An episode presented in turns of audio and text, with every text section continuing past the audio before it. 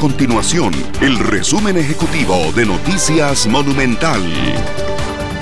Hola, mi nombre es Fernanda Romero y estas son las informaciones más importantes del día en Noticias Monumental.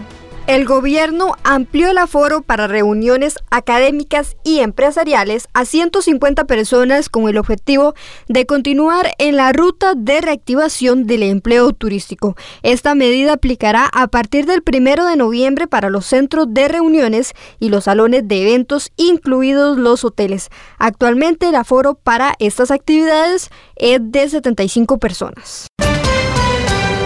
El gobierno defendió el acercamiento y los acuerdos a los que llegó este jueves con el Movimiento de Rescate Nacional, pese a haber cuestionado a la Unión Costarricense de Cámaras y Asociaciones del Sector Empresarial Privado, UCAEP, por hacer lo mismo días atrás. Tras un acuerdo facilitado por la Iglesia Católica y con la intervención del presidente del Congreso, Eduardo Cruikshank, el gobierno acordó entablar reuniones bilaterales con Rescate Nacional. El ministro de la Presidencia, Marcelo Prieto, negó que se trate de una contradicción Incluso aclaró que se mantendrán las denuncias interpuestas contra los líderes de esta agrupación.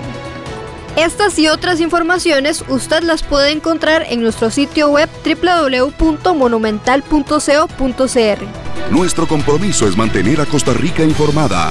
Esto fue el resumen ejecutivo de Noticias Monumental.